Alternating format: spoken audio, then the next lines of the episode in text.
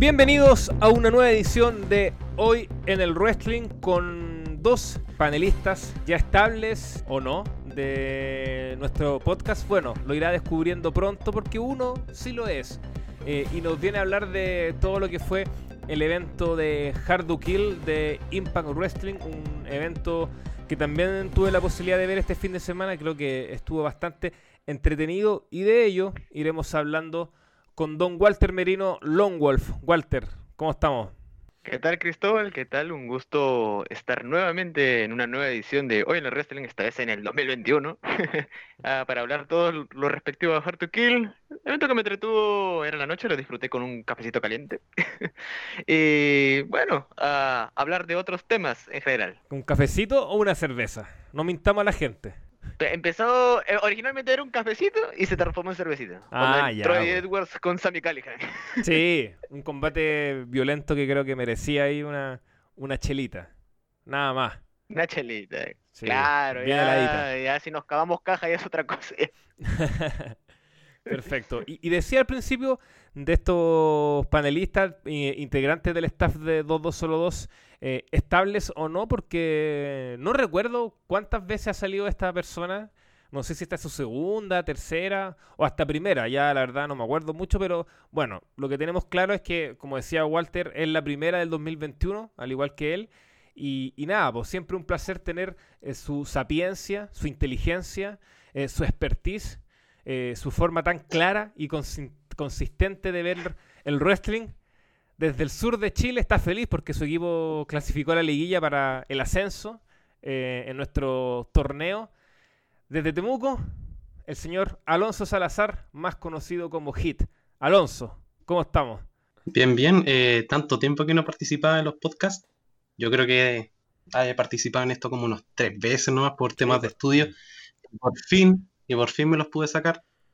Luego de seis largos años, eh, ya soy titulado eh, así que por ese lado contento, voy a tener más tiempo también para participar en este tipo de, proyectos, de, cositas que pueden aparecer, sobre todo camino a WrestleMania. Y eso más que nada con un calor de mierda, pero hay que darle nomás para adelante. recordemos que Alonso estudió Derecho y ya pronto lo veremos defendiendo ahí a los patrones de fondo, ¿o no? Claro, y a todos los A Alex también a defenderlo pronto. Sí, no, a Nacho, lo que dicen. no, Nacho hace rato ya. Nacho va a necesitar tu ayuda, así que ojalá que no le, no le cobres tanto dinero.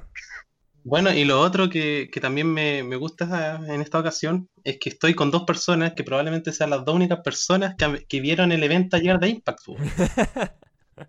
o sea, esa weá es un logro.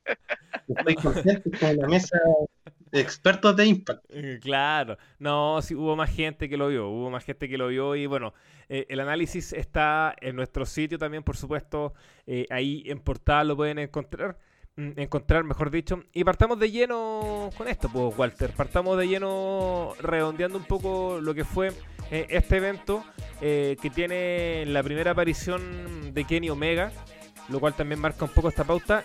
Y, hay un tema en particular que lo quiero reflexionar y para el debate, y creo que aquí Alonso también puede participar eh, porque es una, una pregunta más general.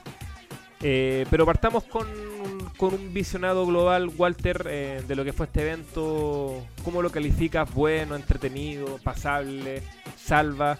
El micrófono es todo tuyo. A ver, gracias Cristóbal. Primero que nada, les quiero hacer una pregunta. Eh, si es que no estaba Omega, ¿veía el evento? buena pregunta, buena pregunta. Pero yo creo que sí, sí. Lo, vería por, por dos situaciones en particular. Primero, e, el Sammy Callihan con Eddie Edwards, que es una rivalidad que, que, que la he estado siguiendo desde que empezó con este accidente cuando le da con el bate y se pasa ahí de revoluciones el amigo Sammy. Eh, siempre es interesante ver una estipulación como esta eh, en un programa de Estados Unidos, eh, con todo lo que conlleva, televisivo y con estándares un poquito más, más conservadores. Y, en segundo lugar por la campeona, de la virtuosa. yo me sigo preguntando cómo la desaprovecharon en, en NXT, Triple H. Bueno, vamos a hablar también de la marca amarilla. Entonces, esos dos factores creo que creo que me habrían hecho ver el evento. Pero tampoco puedo ser mentiroso y negar que el factor Kenny Omega, y más que Kenny Omega en sí, todo este tema de, que sea el campeón de All Elite Wrestling, creo que le da un matiz eh, distinto y, mucho más motivante. Así que, claro. contando esos dos aspectos, Walter, ahí creo que respondo a tu pregunta, ¿o no? Muy bien. Me, me parece correcto. Honestidad ante todo. Sí, nada más.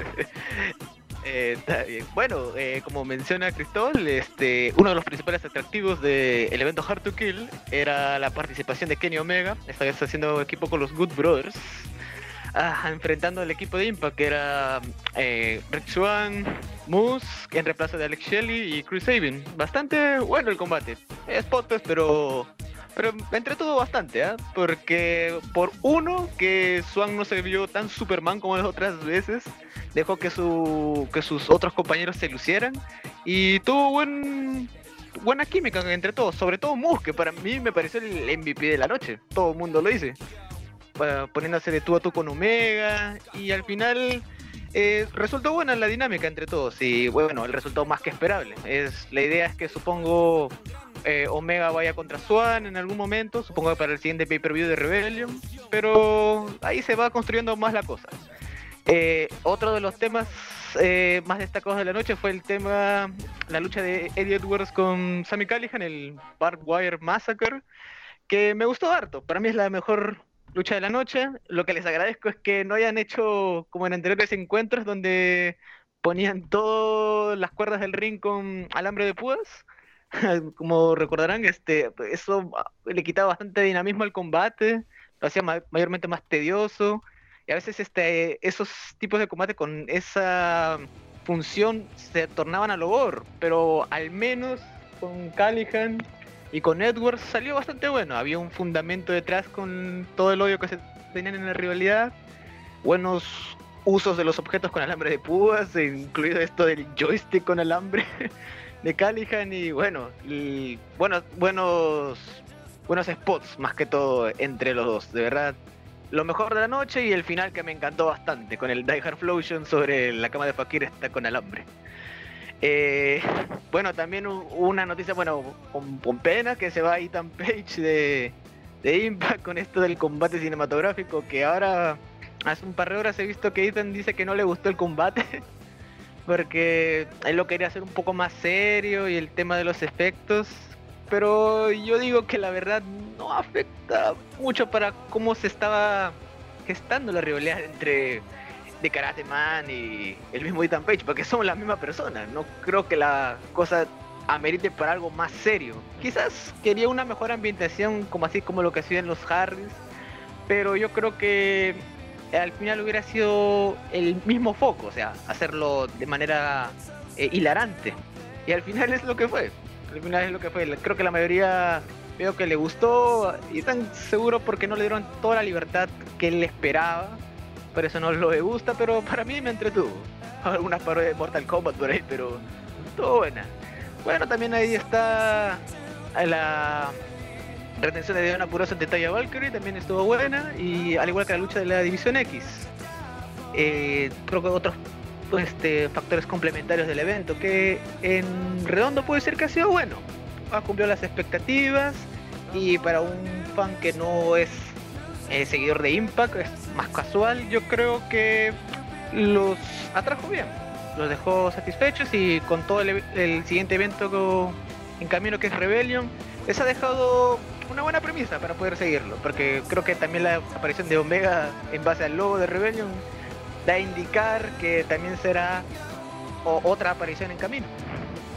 Sí, se ya empieza a jugar todo lo que vendría con, Impact y también se suma que finalmente Omega termina haciéndole el pin a Rich Swan, el actual campeón de Impact Wrestling. Entonces uno ve en el camino que tendría que darse un enfrentamiento. Pero por otro lado, también, y creo que uno de los grandes ganadores de, la velada es Moose, que no estaba originalmente para ser parte eh, del main event, termina entrando y, creo, por lo menos desde mi punto de vista, siendo un consumidor más bien casual del producto de Impact, que lució mucho mejor que el campeón y que se ve mucho más consistente. O sea, se, para frente a Omega Y, y tú comprabas mucho más esos careos, ese tú a tú, y le dio mayor pelea. Entonces tú ves a Rich Swan, que, que varios también lo pueden recordar por su paso en la división crucero en WWE, y se ve un poquito minimizado. No sé si tú estás de acuerdo con eso, Walter. Sí, la verdad es que Swan no, nunca me ha gustado, o sea, tanto como luchar, porque la verdad lo veo muy plano y de construcción bastante artificial. O sea, Impact lo que le ha querido dar es que es un poco más serio, una construcción tipo underdog, pero la verdad es que Swan no te proyecta esa, esa misma vibra, ya sea con sus gesticulaciones o con la historia que le ponen. Recordar la historia con Eric Young, que se notó todo muy forzado para generar empatía con Swan y no resultó. Creo que el push que le dan a Swan es más que todo porque es un tipo muy querido en backstage. O sea, tengo entendido que es más un empuje, un proyecto de, de Scott D'Amore y Tommy Dreamer, que es el creativo de Impact. Eh, Don Callis, yo lo dudo. Creo que Callis en realidad tiene un mejor foco por los veteranos. Porque creo que él fue el de los que estuvo detrás de la coronación de Eddie Edwards en Slammiversary. Así que yo más veo que es por los factores de, de Amore y Dreamer y porque cae bien. Es más que todo. Pero como campeón, para mí no ha dado la talla en sus defensas en lo que va defendiendo Swan como campeón mundial. Entonces, en ese sentido, ¿no te molesta que el campeón se lleve el pin versus eh, el campeón de otra marca? Que también se genera cierto debate al respecto. No, en lo particular no, porque primero que nada, veo que con eso se va a buscar una hilación, o sea, de que Omega siga apareciendo más y confirme con esto que va a enfrentar a Swan. Ahora, ya tienes la premisa anterior de que Moose también tiene una oportunidad pendiente para el título mundial y lo que yo veo, una movida que es para Rebellion, es que Swan parece que va a perder el título en Rebellion. Bueno, es lo que a mí me gustaría, pero también veo que se está gestando un poco eso, que Swan está perdiendo un poco de momentum en, en lo que es este arrastre también con el público, incluso veo las transmisiones en Twitch también, y veo que eh, se está buscando un cambio titular, pero no sé si va a ser en, favor de Omega o en favor de Moose. Me gustaría que fuese de Moose, porque creo que ya con lo que he estado pasando los últimos meses con él, la rebelión con Tree, el porte que ha estado mejorando, creo que ya es el momento, es un hombre de la casa y creo que sería el momento ideal tras esta buena performance que tuvo en Hard to Kill de coronarlo. Vamos a estar atentos, vamos a estar atentos qué pasa con, esa movida. Pero acá viene un poco el, debate que quería plantear eh, cuando mm, realizaba la introducción de este programa y también incluyo a Alonso si es que tiene algo que decir al respecto. Y es con la figura de, Kenny Omega logrando victorias, bueno, en su propia marca que es All Elite Wrestling. Ahora también eh, lo hace en Impact. Y se suma todo este factor del Ballet Club que lo traen de vuelta de alguna otra forma. Eh, Tamatonga llorando en la semana que no ocuparan los derechos de, la marca que pertenecen a New Japan y al final Omega sale con el nombre y una camisa sin importarle nada, lo propio Gallows y Anderson. Entonces se genera un poco una especie de guerra civil que claramente yo siento que está conversada, no, no creo que haya algo em, mayor detrás. Pero sí se instala todo este concepto del Ballet Club como regresando por todo lo alto. Que también genera esta, este debate, por lo menos lo que yo he leído en redes sociales y lo quiero em, traspasar y llevar eh, a nuestro programa. Con que se termina convirtiendo en una especie de revival de un grupo que ya hace rato que perdió cierto fuelle, cierta chispa y que ahora eh, regresa con Omega como en este nuevo reinicio del Ballet Club y, también todo girando en torno a Omega. Uno ve en el papel que puede convertirse en una especie de recolector de títulos y que finalmente una gran parte de la escena mainstream se termine convirtiendo en el show de Kenny Omega, lo cual también genera cierta crítica. Eh, en mi punto de vista, que lo estuve reflexionando, em, yo no lo veo tan así. Eh, básicamente porque si bien eh, uno puede estar un poquito ya mm, hasta la coronilla del Ballet Club, que es un stable que lleva hace muchos años, eh, pero la gran diferencia es que nunca lo hemos visto en, empresas de, de, mayor magnitud, porque algo vimos en Ring of Honor, por supuesto, pero claro, es mucho menor pensando en el alcance actual que tiene All Elite Wrestling en WWE intentaron hacer algo con el, eh, con el Valor Club, pero sabemos que era una payasería, que no tenía mayor sustento, etcétera. Entonces, desde ese punto de vista, a mí no me parece errado que intenten mostrar esto. Esta alianza con, lo, con Gallows y Anderson, eh, con los John Box por otro lado. Entonces, se te genera un poco esta, esta, este juego desde ese punto de vista. ¿Qué te parece a ti, Walter, ese concepto y que se esté girando tanto en torno a la figura del Ballet Club también como Omega como, como su líder? Yo, desde mi punto de vista, veo que no lo veo mal. No le veo mal de que se apueste por eh, buscar expandir todo el tema del Ballet Club. Lo que yo sí no quisiera es que esto desencadene otra guerra civil como la que hubo hace unos años entre el equipo Cody contra el equipo Omega, que fue una payasería de verdad grande. Eso es lo que yo no quisiera. Pero si es para poder este, fortalecer la marca, eh, para que se muestren otras promociones, no lo vería mal. Ahora, el tema del coleccionista de títulos de, de Omega, este no sé hasta qué punto llegará, la verdad. Eh, no sé si él mismo ganará el, título de Impact, pero si es toda oportunidad de que alguien mejor se corone en la empresa de la, de la cual Omega esté representando con su título máximo, para mí no tengo ningún problema, porque hay gente con mucho talento que creo puede ganar un estatus grande ganando la Kenny Omega. Yo en ese sentido lo veo, ya sea en México en AAA o en el mismo Impact Wrestling. Así que para mí tienen una luz verde en ese sentido. Ahora, el tema de los derechos también del con New Japan Pro Wrestling, no, no sé cómo están, la verdad. Supongo habrá una habrá habido un acuerdo con los con los mismos eh, dueños de New Japan, porque hace tiempo vi que Impact y New Japan estaban como negociando algún tipo de relación pequeña, pero no sé en qué quedó. Aún veo que todavía siguen las rencillas estas que tuvieron en el pasado por Okada, que lo maltrataron en TNA. Y como que no estaban muy seguros la administración. En ese tiempo estaba por Harold May, creo si no me equivoco. Eh, ahora como ya no está, no sé si esto en, algún punto habrá facilitado un nuevo acercamiento, sumado al tema de que Don Callis es eh, vicepresidente, capaz llegan a algún consenso. Algunos ya se están como que imaginando una especie de tripleta de alianza en lo que es este AEW, Impact, New Japan Pro Wrestling, ya se están imaginando todo eso, pero yo diría que hay que ir paso a paso, paso a paso, no hay que emocionarnos. Sí, es un buen punto ese, el, de Walter. Eh, tú, Alonso, así como viéndolo de afuera, eh, está despierto, me imagino, ¿no? Está durmiendo allá. boca que está igual para dormir, weón. sí. Eh, no, básicamente, ¿tú cómo ves la figura de, Omega y la exposición que tiene? Eh, que se viene arrastrando desde su época en New Japan, tuvo una especie de, de, de menos a más en All Elite Wrestling hasta que finalmente se convierte en campeón y está con esta especie de, de una figura relevante eh, en la industria actualmente. ¿Tú cómo lo ves?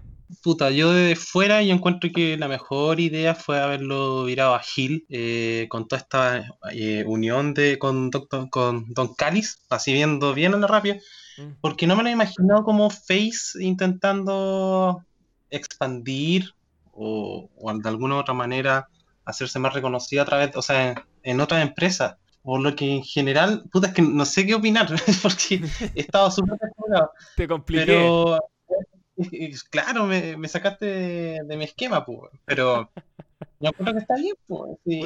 al final, al final, no sé qué chucha hablar, weón. Puta. Me... Está bien. Está bien, está bien, pues.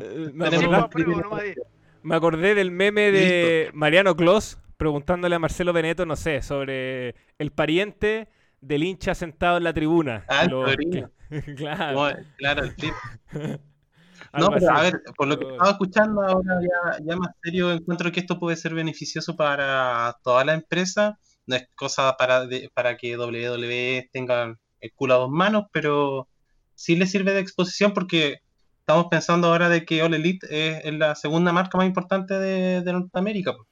Entonces esto arrastra popularidad a toda la, a toda la otra empresa. Es cosa de ver de que Mele, tú mismo estás viendo Impact. Es un claro ejemplo. Claro. Y así que va a ser beneficioso para todas las partes. Ahora el tema es cómo lo van a manejar, porque si van a agregar a más personajes o no, eh, cuál va a ser el nombre, capaz, por todos los temas legales que están hablando ustedes. The Club es como muy frío, igual de penca que el nombre que estaban ocupando en WWE, por ejemplo. Así que eso, pues, es expectativa. A ver qué, qué puede haber. Sí, y, Eso, y- no, no puedo no, no, puedo está más tampoco. Saliste jugando bien al final. Sí, básicamente es como una, una pregunta de un enfoque global y general de, de lo que genera eh, la figura. Es que para mí un punto relevante de lo que pasó en el main event, que, o por lo menos me pasó a mí, es que le sentí una aura muy potente, muy importante. Eh, y eso no lo sentía hace rato eh, viendo una empresa, bueno, fuera de All Elite Wrestling, que, es la otra que sigo constantemente, eh, pero no, no lo encontraba. Y aquí se sintió un aura, se sintió una importancia, como si había algo muy en juego, desde la entrada de Omega, la presentación de Don Callis. Y creo que finalmente eso habla de un muy buen trabajo que esté realizando tanto Omega como Don Callis y en el impacto que está generando esta especie de alianza entre figuras de Impact o amigos, en este caso como los Good Brothers. Entonces, desde ese punto de vista, a mí me parece que es como lo que yo más, más rescato y que encuentro que, que es muy atractivo, que se genere como esa. Porque de alguna otra forma también, como dice mm, Alonso, esto termina ayudando. Eh, a Impact lo termina ayudando mucho. Termina, por ejemplo, Moose, que, que yo lo, he visto en Ring of Honor, lo vi también eh, en, en Impact, pero lo tenía un poquito perdido de vista. No me gustaba mucho, pero le veo esta performance y digo, hey, si el tipo demuestra cosas así, démosle una, una oportunidad para que sea campeón. Entonces, eso ya te sirve para potenciar a tus propios luchadores. Entonces, creo que al final es ganancia por todos lados, Walter, para ya ir eh, concluyendo. Ahora, ahora agregando un poco antes, bueno, esto como una mirada casual, no es que sea una prueba de fuego para Omega, pero sería como una confirmación si es que tanto se habló de que él era un futuro ace en Norteamérica, porque bueno, todos sabemos de, de su paso en New Japan. Entonces acá si lo entra a corroborar, eh, es un tremendo punto a favor que llega a tener, porque habían dudas de varias personas por razones obvias, obviamente, eh, de que quizá Omega no se le iba a poder en, en Estados Unidos, de que quizá no tenía tanta experiencia, de que toda la hizo en el extranjero. Así que si es que le resulta bien, esto es un puntazo para, para Kenny como, como entretenedor, más que como por eh, en su performance, más como luchador, Claro. creo. Buen punto que menciona. Bueno, Sí. Walter, ¿algo que, que agregar para cerrar? No, nada más que agregar. eh, Creo que ya se ha dicho todo respecto a Hard to Kill y el futuro de Impact. Perfecto, ya, entremos de lleno a NXT, que queríamos aprovechar que, bueno, que junto tenemos, justo tenemos eh, a la dupla que constantemente eh, realiza nuestros análisis en, en el sitio de los eh, All Elite Wrestling versus WWE NXT. Y bueno, principalmente Alonso, que lleva dos al hilo. Eh, le toca revisionar lo que fue el inicio del Dusty Tag Team Classic donde, spoiler, probablemente va a ganar algún tag team eh, no natural. Así que van a juntar a dos Random. piezas, que un random, claro, como es costumbre. O Samoa Joe con Finn Balor, eh, Pete Dunne. ¿Con quién ganó Pete Dunne? Con Matt Riddle, sí. Y, y así. Sí. Entonces... El coche con Alistair Black. Ah, claro, no, no, una cosa hermosa. Y, y básicamente, como para ponerle picante al tema, es lo predecible que es el amigo Triple H para buquear, weón. Por- porque Sí, eh, es terrible. horrible. Es cosa de La confirmación. es No, que- no, es que en realidad es cosa ver la, la conformación de las parejas. eh, yo encuentro que, bueno, lo escribí en la review semanal, de que acá poner a Brisango a matar contra Undisputed Era eh, es un cagazo porque yo creo que Brisango, sacando, no sé, a, todas estas parejas que han sido campeonas, que han tenido sus fotos, encuentro que es como la más entretenida que te puedo ofrecer NXT. Que, que diferente, o sea, que te puede ofrecer diferentes cosas, más entretenimiento. A diferencia de estos buenos de Imperium, que son todos iguales, que no sabéis cuál es la diferencia entre cada uno, ni siquiera de sus integrantes, pues. Entonces ahí hay, ahí hay un cagazo. Y es tan obvio que se van a enfrentar a. Chucha, no me sé ni los enfrentamientos bien, pero viendo eh, por los enfrentamientos del día miércoles con Lorcan y, ese séquito de hueones. Que al final no, más, más allá de, de, de una calidad en ring no te entregan nada, pues. Nada más. Es que sabéis que. Es que pasa por eso, porque Brisango es uno de los tag más carismáticos que tiene la, la empresa, y no solo en NXT, sino a nivel general. Eh, lo tiras a partir eh, poniendo a Adam Cole y Roderick Strong. Pero, por último, si quería hacer ese enfrentamiento para empezar por todo lo alto con tu evento, pero que gane Brisango, porque es el team eh, hecho y derecho. O sea, eh, ya Adam Cole ha ganado de todo, ha hecho de todo en NXT, entonces ¿para qué necesita este... este- No le este- sirve de absolutamente nada. Claro, entonces, pero predecibles, igual uno lo veía ni a venir. Si Triple H obviamente va a privilegiar a Cole porque fue ex campeón y porque Undisputed era, y la realidad con el, grupo de McAfee y todo el, tema. No, yo, yo creo que por esto es más que nada para calentar los motores en una supuesta rivalidad entre los mismos miembros de Undisputed Era. O sea, al final acá se olfatea que de alguna u otra manera va a llegar un combate entre Kyle y Adam. Sí. O sea, pero- eso, Oye, eso no- pero no- un no dato más, sea- un dato no más. creo que sea la próxima semana, pero sí en un par de meses más. Pues obvio que va a llegar a una especie de, no sé si rivalidad y separación del grupo, pero sí un par de luchas. Dele Walter. Sí, eh, que es- si es que Undisputed Era llega a la final y la gana, no sé contra quién será, pero la verdad, pero sería la segunda vez que Undisputed Era gana el Dusty Rhodes Tag Team Clásico. Sí, po. Y sí, pues porque lo ganaron en Takeover Nueva Orleans, si no me equivoco. En esta donde Strong hace el turn heel. Y justamente Adam Cole con Kyle O'Reilly fueron los ganadores pues, del combate. O sea, Cole ya básicamente, básicamente ya ganó el torneo anteriormente. No le vio una necesidad de hacerlo volver a ganar. Y aparte tampoco es que Cole sea o lo muestran como un especialista en tacto. Generalmente él es el, o sea, no es que generalmente él es el líder de- del stable y los otros son como sus ayudantes, qué sé yo, Force, no sé. Pero ellos son los que se dedican al po, con Bobby Fitch y Kyle O'Reilly, entonces eso no se explica tampoco. Sí, es verdad. Pero por otra parte, dentro de, lo- de los resultados que hubo este este miércoles y lo que también refleja lo que decía, lo predecible que es, por ejemplo, los, eh, los Grizzly Young Veterans eh, derrotaron a mm, Ever Rise. Ya que por mucho que Hit encuentre estos últimos unos payasos, lo que quiera, pero al menos Es si que tú- más la ejecución ¿Cuál de este combate fue horrible. Fue horrible, weón. Horrible. Es cosa de ver.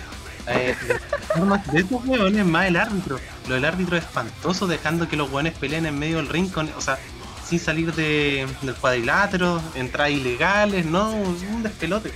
Un despelote. sí, es que De minutos del asco. Es que yo creo que con eso, buscan con Evan Rice, que es como un táctil payaso que tuvo su aparición en el main roster, claramente como Jover, eh, tiene el apoyo de Kevin Owens, hacen unos segmentos bien extraños en backstage o promos que salen en redes sociales, pero algo hay, algo hay, por lo menos algo distinto. Pero el tema es que vas y se los das al típico grupo que ya llegó una final, eh, que es como un tag team eh, que en ring funcionan, es verdad, como dice Alonso, igual que Imperium pero no destacan más allá. Entonces uno ya sabe que va a ganar los mismos, va a ganar Imperium, va a avanzar harto, van a avanzar esto, va a avanzar Adam Cole. Entonces no hay un punto de quiebre, no hay una sorpresa, no hay como eh, un tipo de decir vamos a sorprender con algo nuevo. Siempre es como que, no sé si me entienden, pero le, le- le da mayor importancia como eh, a los que de alguna u otra forma Triple H ve como los más... eh, no sé si la palabra es sólido. Pero claro, como más privilegiado, como ya más... Consentido, ya. consentido para- y, y también para las redes sociales, como que se deja mucho ya por eso, como que, ah, eh, estos tipos son extremadamente buenos, son bacanes, entonces ya, démosle esto. Entonces, como que, Bueno, es no que sé. las redes sociales piden acá, weón, a cada rato. Pero ese es el problema en general de Triple H, así que no es que vengamos a, a descubrir la pólvora con, con este comentario. Sí. Bueno, y también debutaron los Rascals, Walter, conocidos en Los Impact. Claro, los Rascas. No. Y- Los Rascals. Conocidos como Natch Carter y West Lee. eh, MSK se llaman ahora en la marca amarilla. Eh, primero Alonso, Puta ¿qué te me este debut? pica. Y, y- y Walter, ¿qué podemos esperar para quienes no conozcan muchos a este tag team? Como di a entender en la review, yo no los conozco mayormente, Y sé que Walter es muy fanático de, ellos en su trabajo en empresas independientes u, u otras. Y por lo que veo yo es que pueden caer en la tendencia de ser unos spot monkeys, pero le doy el beneficio de la duda. Encuentro que la lucha esta fue mucho mejor que la primera, que Ever Rise fue una mierda, cabe recalcar. En cambio acá estos mostraron cositas. Aunque igual encuentro que la pareja que le otorgaron no es como para que ellos puedan sacar mayor seriedad, pues bueno, si es cosa de ver a Swerve Scott, que es un pedazo de mierda también, que el weón no es incapaz de vender algún movimiento o vender algún daño de que Guante hace una 450 splash, weón, y, y no ganan. Bueno, es que ahí también entra parte de buqueo Triple H, pues, si es el tema. El, o sea, el One tiene al séquito de, de weones que dicen, ya, acá termina la lucha y chao. Y ahí se extendió el payaseo en ese combate. Pero bueno, dejo el, el beneficio de la duda. Walter, tienen, como un ángel, tienen algo como para que puedan sacar, a, sacar provecho. Sí, a eso iba Walter. ¿Tienen ¿Tiene ese ángel, tiene ese carisma para que les vaya bien en, NXT? Yo, al menos eh, de lo que he visto en Impact, eh, yo los veo bastante divertidos también de ver. No solamente en un ring, sino también en temas de promo, segmentos. Cuando yo los veía junto a Trey Miguel en los segmentos de la Casa del Árbol, se les veía divertidos. Buena chispa, eh, con conexión en el público, lamentablemente nunca ganaron los títulos, lamentablemente, es lo que nunca, nunca entendí por qué los desaprovechan en ese sentido, pero yo les veo ese ángel que puede dar un valor de diferencia acá a la división de NXT, que hace tiempo no veo eh, personajes llamativos, pero eso ya dependerá también del buqueo de Triple H. Claro, son genéricos todos, no, no, tienes un valor diferenciador entre todos. Claro. Pero, pero en sí, si Triple H los puede usar bien, este, capaz les resulte la jugada. Es decir, no creo que le dé los mismos personajes así de Impact, pero algo se les tendrá que ingeniar. No sé cómo, pero se les puede, puede salir bien, porque en ring, eh, cuando les pones algo, rivales correctos, puede salir algo bueno. Yo he visto combates buenos con The North, por ahí también creo que con eh, el si no me equivoco, también por ahí, pero pueden rendir, pueden rendir. Sí, vamos a estar atentos ahí qué pasa con ellos. Oye, Alonso, explícame, ¿quién chucha se le ocurrió ponerle nombre a una luchadora Valentina Feroz? Pero Nosotros, en el grupo, en el grupo WhatsApp, para que la gente entienda, eh, nosotros no hemos reído mucho el nombre que le colocaron a nuestra compatriota, a, Catalina, que lo encontramos horrible, que se llama Catrina Cortés. Nosotros decíamos ya por interno de que quizás este es un nombre horrible, pero cuando vimos Valentina Feroz, sobre todo yo, que yo me tuve que mamar la transmisión en vivo, yo creo que fácilmente el peor nombre que he escuchado, o sea, como mínimo en los últimos cinco años. Si es que no, yo creo que en toda la historia de la empresa, o quizás los últimos 15. Es malísimo. no recuerdo es malísimo. es que Valentina Feroz. Que como que fuera un lobo, qué weón,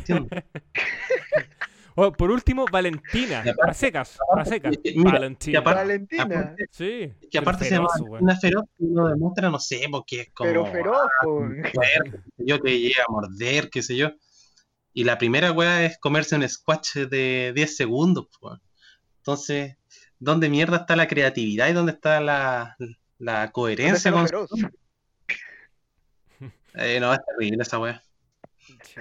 Una weá que. a mí me da que Rock, que no ve nunca esa weá de, programa de NXT, se llega a enterar del nombre antes que, la mayoría del grupo, O sea, sabía que era, sabía, ya, ya la seguía en Instagram. Sí, bueno, el, el, califa ya la tenía, la tenía ahí ojeada hace rato, pues, weón. Grande, Rock. No, Rockcito, weón. No falla. Yo creo que nadie la conocía. Si, si por eso le dieron un nombre tan horrendo. Sí. Ya le debe haber seguido en Instagram después del. No, es un reflejo, es un reflejo de, del manejo de la división femenina, porque pues, hay poco cariño. Y, y volviendo al tema de la división, está súper estancado pues, en general. Tenemos feudo de, de Candice con, con Chotzi hace un par de meses, que no avanzan en nada y que no trata de nada. La, la única que le vienen dando empuje a, a Raquel, pues, y Raquel es un cono por más de que la última lucha haya sido entretenida, eh, no, es, no es gran wrestler. po. No, pues es como. Es como que si le- cuando le diste el primer push a Diesel en vez de Shawn Michaels, po, cuando claramente Claro, aquí la mejor es Dakota. Ahora el tema de que Ah. lo impresionante y acá, puta, capaz puede ser bueno, ¿no? Pero acá se mojó Triple H en el sentido de, de gastar a su cartucho a Rhea, pues, a Rhea Ripley. Porque capaz a Raquel le da un triunfo contra otra persona. De, es que no hay tantas mujeres con estatus, pero enfrentarla con, con Rhea y que le haya ganado. No sé si es algo bueno para Raquel, algo muy bueno para Raquel o algo muy malo para Rhea. po. Mm. Porque al final Rhea entra en un, en un, en un limbo desde que está con, o sea, desde que luchó contra Charlotte. po. Y, y no ha hecho nada este año. O poquito. Poquito, sí. No, yo creo que uno de los grandes mitos es que, es que la división femenina de NXT goza de buena salud o que es la mejor. ¿no? Lo, dijimos en un programa, lo digo nuevamente. no. Es un mito. De hecho, en el grupo estuvimos eh, debatiendo sobre eh, a quienes vemos del actual roster de NXT como futuras campeonas en el main roster y, eh, y a casi nadie. Yo cre- creo Y que la un- única que... Y todos llegamos Sí, sí, llegamos a una Una conclusión casi. sí, de que fue a Rhea. po. Y, A Rhea. y eso que no Arrea es es la como- única. no fue como un, no fue como un 100% tampoco. No, po, no es porque 100%, porque igual hay dudas. Igual lógico. No es seguro en sí. No es No seguro. es seguro en sí. Pero por ejemplo, la campeona que es Io Shirai, no creo que sea campeona, le va a pasar No. lo mismo que, que a, ¿cómo se llama? A Kairi Que Sí, sí, Ah, sí. sí, Kairi. le va a pasar lo mismo o algo muy parecido porque no ha demostrado nada en cuanto a personalidad, pues bueno. Si acá la única que se salva a las niponas es eh, Asuka, pues, porque ella es, es genial, pues. Pero bueno, sacamos a ellas dos, ¿a quién más tiene? A Tegan Nox no va a llegar a nada. Dakota, Dakota, lamentablemente. Dakota lamentablemente tiene todas las cosas, pero no, pero no la pesca ni en NXT, pues bueno. Mm. La pesca poco. Chotzi tampoco. Candice menos, por favor. No, pues, de hecho yo creo que llega a subir Candice y Vince ni la pesca, weón. Mm. Y es por eso yo creo que de- dentro de todo tienen miedo con Gargano de subir, pues. weón. Sí, pues. Claramente, es un reflejo bueno. finalmente. Sí, pues. Oye, Pero, oye, pero, pero, pero van a hacer aún sí, así sí, torneo Dusty sí. Rose femenino. Sí, se viene. Pero eso es un... Eso es para... Robazo. Sí, Ah, es, es que es- yo es un robo, es un robo. Pero Es creo un que... robo, pero, Pero, si me- Triple H la sabe hacer, eh, puede salir algo, no sé Sí. si bueno, pero algo llamativo. Es que el tema, mira, es que es un robo, pero si, como dice eh, Alonso, si son inteligentes, algo rescatable puede ser. Pero yo ya me estoy viendo que el- los ganadores, o la ganadora, mejor dicho, sea Io y otra más. Para después hacer Io- una realidad entre Claro, ellos. O sea, es muy predecible. Y Rhea, po. claro. puede ser Io- así. Claro. Y y Rhea. contra Raquel y... ¿quién es la...? Raquel está con varias buenas con Dakota, Dakota, No, con Dakota, con Dakota. así podría. Claro, Y Dakota se como el pin. Claro. Ahí está listo. Pero lo que Ya. voy es que, claro, si va a ganar. Io, Io que, ni, que ni, ni debería concursar, porque es la campeona femenina individual, eh, pero probablemente va a concursar y va a llegar a la final, y claro, con Rea, y de ahí nace una realidad, qué sé yo. Es muy probable. Entonces, si hacen eso, pierde toda gracia inmediatamente, po, ya no tiene ni un brillo. Sí, creo que la gracia de esto es como tratar de darle un push, no a la misma de siempre, o sea, no darle un push. A eh, Valentina Feroz, hay que darle a Catrina Cortés. Claro, pero ir probando. po, Ahí. pero- claro. Mm. Alía. Alía, Mercedes, claro. Mercedes. Ese sería una. Ese mira, Alía con Mercedes. Yo creo que eso sería muy bueno. Claro. Una guay que no- Sí. ni- todavía no me explico cómo de lo más entretenido que tenía NXT lo tiraron al tacho de la basura tan rápido. Bueno, Pero, ojo, yo digo que era lo mejor. Y, y yo creo que Walter y Rock pueden estar de acuerdo. Bueno, es que Rock no importa si ese weón ni ve el show, po, ve puro Ali. Eh, bueno, sí, lo poco que hemos visto con esto de la Robert Stone Brand sí ha sido bastante divertido. divertido. ya. Vamos a dejar NXT de lado y, bueno, eh, recordar que ese capítulo tuvo mu- cosas muy interesantes en NXT, también en All Elite Wrestling, como el Darby Allin con Brian Cage eh, en el main event, pero ese análisis todavía está disponible en nuestro sitio, por supuesto. WrestleMania, la vitrina de los inmortales, el magno evento dio a conocer las sedes para la edición que viene, 37, que se vuelve a repetir de dos noches la edición 38 y la edición 39, en este caso para el 2023. Ahí ojalá que si nuestro sitio empieza a generar plata, ¿por qué no? Un grupito importante de nosotros está ahí en Los Ángeles, quién sabe, ahí Alonso, eh, yendo a Universal. Nacho, experto en inglés. Claro, Walter Acá, eh, caminando por el Paseo de la Fama. de Chile, Eh, en mi caso, de Chile, pagando la network. Lo más cercano que vamos a estar en, Lo más. WrestleMania. Sí, pues. O cómo se ven ahí eh, yendo a Las Vegas a jugar unos póker o a las maquinitas. ¿Quién sabe? po? Ojalá. Ojalá que Sí, se puede, Alex, puede. Alex siga haciendo milagro ahí con sus plugins y keywords y SEO. Vamos, Alex. Usted, usted puede. Es que es. Alex Corazón.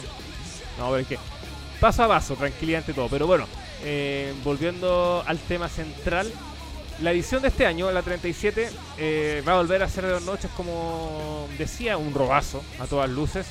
Eh, y van a volver al Raymond James Stadium, esto en Tampa, Florida, donde recordemos se iba a desarrollar el año pasado. eh, y va a volver con la temática pirata. O sea, va a ser prácticamente volver a lo que fue el año pasado y que no se pudo hacer por el tema del COVID. Pero la principal pregunta es, ¿qué pasa ahora? Porque el COVID no se ha ido, todavía no se vacuna una gran, gran parte de la población, no solo mundial, sino también en Estados Unidos.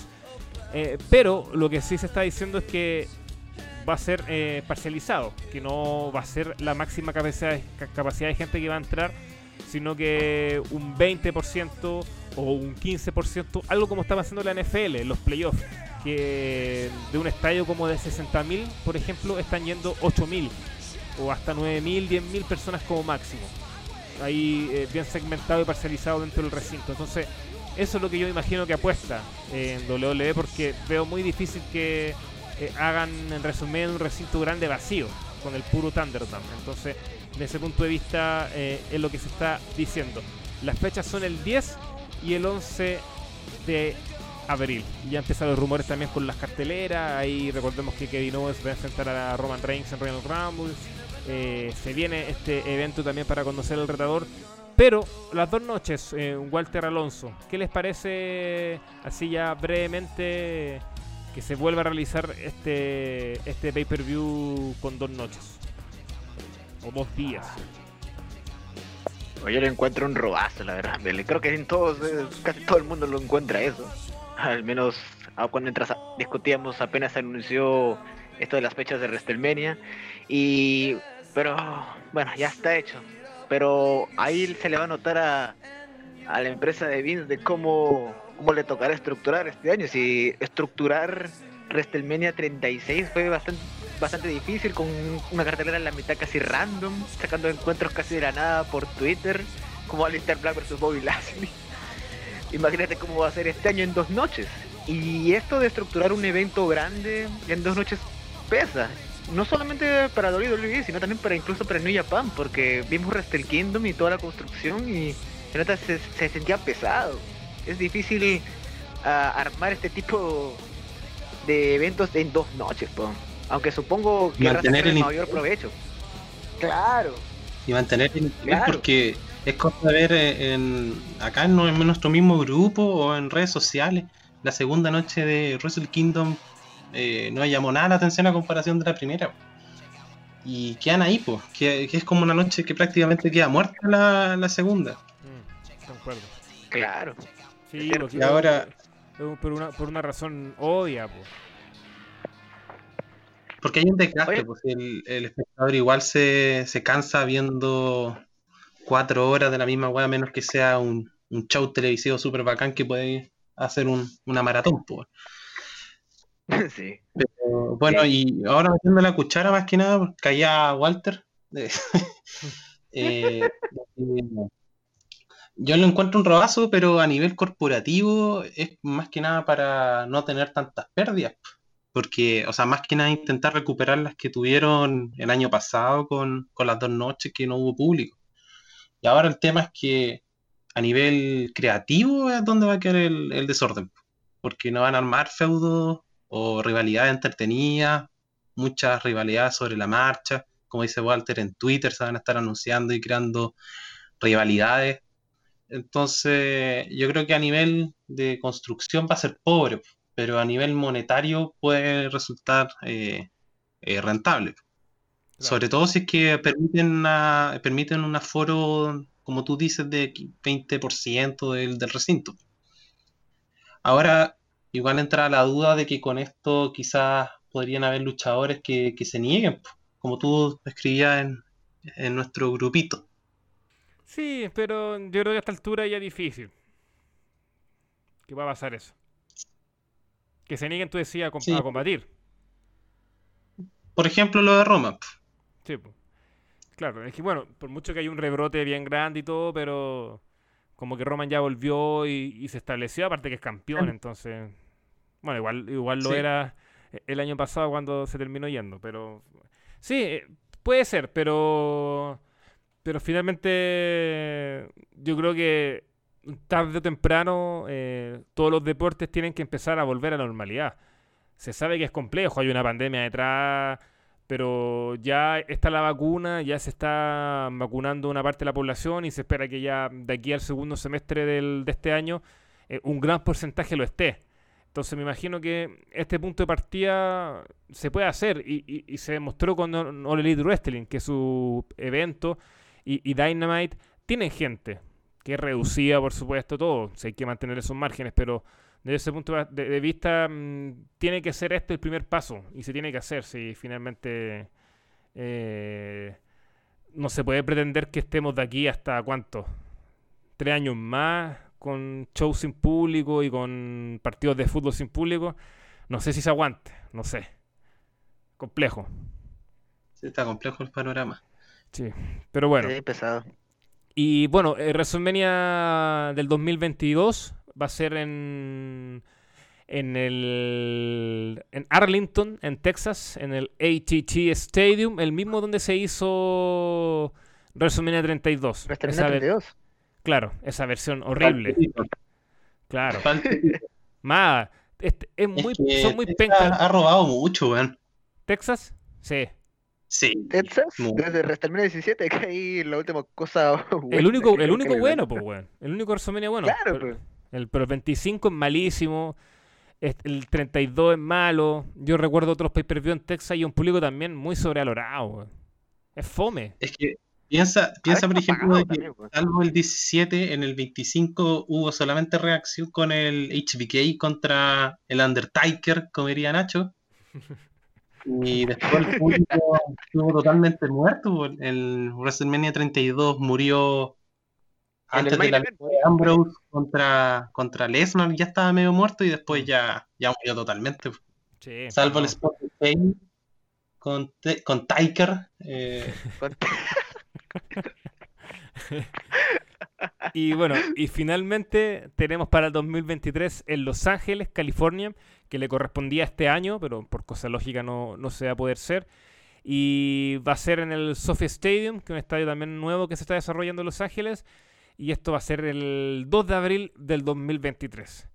Eh, Ahí vamos Ese- a estar todos muertos ya con Ahí- vamos a estar mismo. Ahí, claro. Vamos a ver si llegamos vivos a esa fecha. Pero, si me preguntan a mí, si lo que nos están escuchando sueñan y desean con algún WrestleMania, esta, esta es la mano. El 2 de abril del 2023. Primero porque Los Ángeles es una muy bonita ciudad, grandísima, pero tiene de todo. Tiene playa, eh, bueno, comida por doquier, tiene Universal, tiene los estudios, etcétera. Y por tres horas y media, cuatro horas, tú tomas un bus y te vas a Las Vegas, por ejemplo, que está al ladito. Entonces, es recomendable. Y aparte, esta estética de Hollywood creo que también puede ser muy interesante. Y es un público que en general es, prendido también. Que creo que también es un aspecto eh, muy bueno. Entonces, eh, si quieren un WrestleMania, yo le pongo mi ficha a ese sin lugar a dudas. Y como dije, yo espero ahí como editor general de 22 solo 2 eh, poder llevar algún algún grupo. No creo que a varios, pues, pero sí al trabajador del mes. Que hasta el momento es Nacho, tengo que ser sincero. Nacho el trabajador del El mes, trabajador de la vida. del año, sí. De la vida. de la Entre vida. baúles y, De la vida. y Stardom. Bueno, Sí. salvo en su trabajo real, el Juan trabaja en otras partes. claro. No, Nachito. No, bien, grande, Nachito, se pone la cagan. Un grande Nachito, ya. El Taker. Ya no va a estar el Taike. No, el Taker ya se va a ir a. Esperemos, aunque nunca se sabe. Puede ser main event, ¿por qué no, weón? Ah, con- ya no, ya, weón. Claro. Undertaker versus Adam Sandler. Para jugar con la. Es que en, ra- en realidad se retiró el Undertaker, pero no Mark Calloway. pues, bueno. Mm, Sí, pues bueno. bueno. Minuto de descarga. ¿Alguien tiene algo que decir para ya ir cerrando esta edición de hoy en el wrestling? Walter. A ver, Cristóbal, sí, eh, algo pequeño, eh, por un, bueno, un problema que hubo hace unas, una semana y media por lo menos, de que hubo una rivalidad de- ah, entre Eminem y Snoop Dogg, quiero arremeter contra las comunidades de hip hop en español y un poco también las del centro latinoamericano, que de verdad, de verdad me, me enferman mucho de, de cómo pueden, o sea, número uno, comprar o sea, eh, todo esto de, que debe haber una rivalidad entre los dos. Yo en lo personal banco un poco más a Eminem, pero la verdad es que todo el tema del concepto de, si bien la música es subjetiva, todo esto de querer elevar e incitar más a que se peleen, la verdad es, es terrible. Y si bien Snoop Dogg ya lleva payaseando ya años y años entre drogas y no sé, colaboraciones que no prenden tanto ya, creo que no le veo sentido, a tal punto de que los fans, tanto de Snoop como de Eminem, ya están hablando cosas que no van al caso, que Eminem es el mejor rapero de todos los tiempos, que yo soy fan de él, pero no creo eso, que Snoop también es un, no sé, es, es un celoso del de Eminem, no sé. Yo hasta que me inventan cosas que ya no van al caso, no van al caso, y la verdad, yo preferiría de que se mantuvieran un poco más cuerdos al momento de hablar ese tipo de cosas. Y bueno también aprovechar aprovechar también para tirarle también un palito pequeño a Snoop también diciendo lo que dijo hace unas semanas en una entrevista con Charlamagne de Gas que es un pseudo comentarista de radial desde el medio del hip hop en el cual ya estaba incitando a aprender más la wea pues, diciendo de que eh, Eminem en realidad es un, un, un sin talento que perdió la rivalidad con Machine Gun Kelly, con Nick Cannon, que es un horrible rapero. Pero es para incitar más la wea, pues. Y ya todo el mundo ya se le. Menos mal se le fue encima, pues. Porque ya está demostrado que el bueno es un hater de primera. No solo con el mismo Eminem, sino con el. con los que incluso representa a él o con los que se juntan un poco con él. Así que Charlamagne the God y fans del hip hop en español y en inglés, chúpenla, weón. Veando. Eh, Alonso, ¿podríamos definirlo como pelea de inválidos? Eh, sí, pues bueno. Al final los dos buenos tienen como 50 años, pues. ¿Quién puede crear una rivalidad así tan penca, pues? Puede dar mala muerte, pues. Y el tema es que igual le da pantalla a esos weones, pues. Más encima. Bueno, pero En fin. a las tres personas que escuchan, esto, claro. Oye, Alonso, minuto de descarga y eh, mientras vas pensando en minuto de descarga, eh, te toca el minuto de karaoke para que vayas pensando una canción. Usted tiene varias Ya. bandas a británicas. tocar y ya sé cómo- Ya, Sí. bueno. Ya, bueno, empiezo con el minuto de descarga. empiece y después Eh. se lanza el tiro con el minuto de descarga. Saco de karaoke. Porque cerramos Ya, el programa. Yo no tengo nada Ya. más que decir. Así que el micrófono es suyo.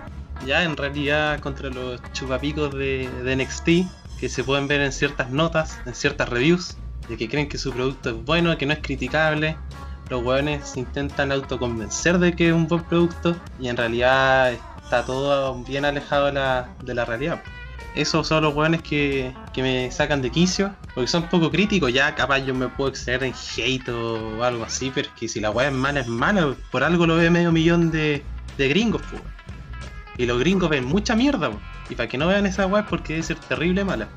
También contra los weones que son secos en redes sociales, que hablan en Twitter, que son expertos en todo. Me tocó un weón leer un hilo de un weón que era experto en licitaciones públicas y ahí después comentaron como chorrocientos weones más. Son todos expertos, pues weón. Y bueno, volviendo a los tuiteros, los chupapicos, estos weones de los hinchas de la U, bueno, tan hinchapelotas que son esos weones, son insoportables. Y acá sacando, o sea, siendo, o sea, intentando ser objetivo, porque igual me caen mal los weones, es que son insoportables, weón, imposible bancarlo o, o no sé, o defenderlo, weón. Acá yo creo que Mele va a compartir mi opinión. Sí. Y- No, no- no vamos a echar encima y- a varios que nos escuchan probablemente, pero bueno, da lo mismo. Bueno, que se vayan a la B también con el Colo, un par de buenos malos. Y volviendo acá al tema ya más interno, a mis futuros colegas, que su ego, weón, se los come demasiado.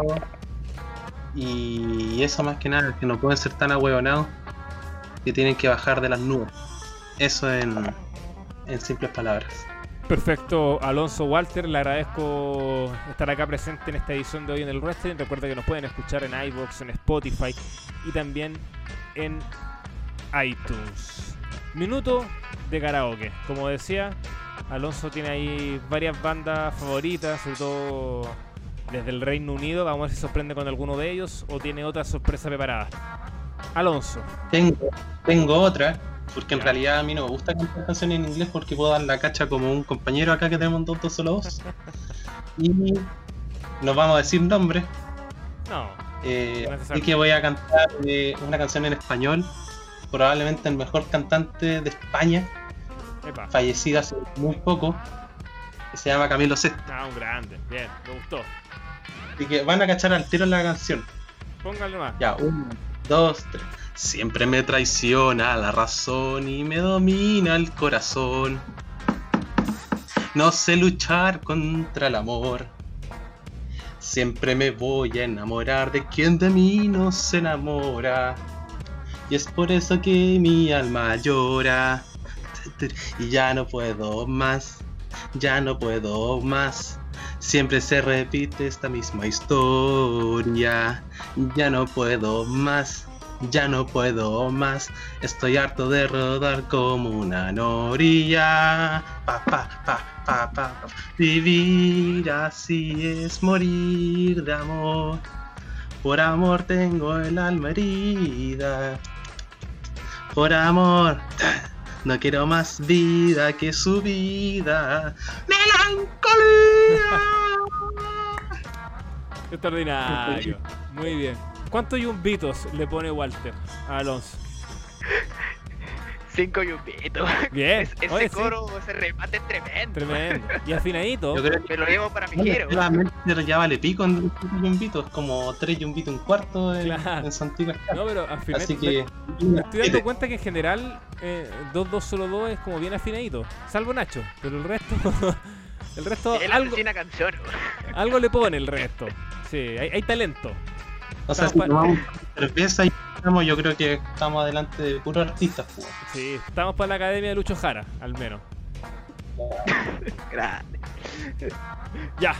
Y con esa voz de Alonso Salazar Hit, despedimos esta edición de hoy en el Wrestling. Nos encontramos en un próximo capítulo. Que estén muy bien. Chao, chao.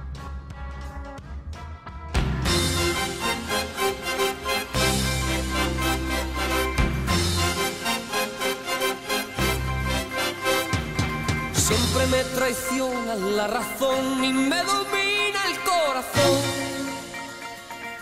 No sé luchar contra el amor. Siempre me voy a enamorar de quien de mí no se enamora. Y es por eso que mi alma llora. Y ya no puedo más, ya no puedo más. Siempre se repite esta misma historia. Puedo más, ya no puedo más. Estoy harto de rodar como una noria.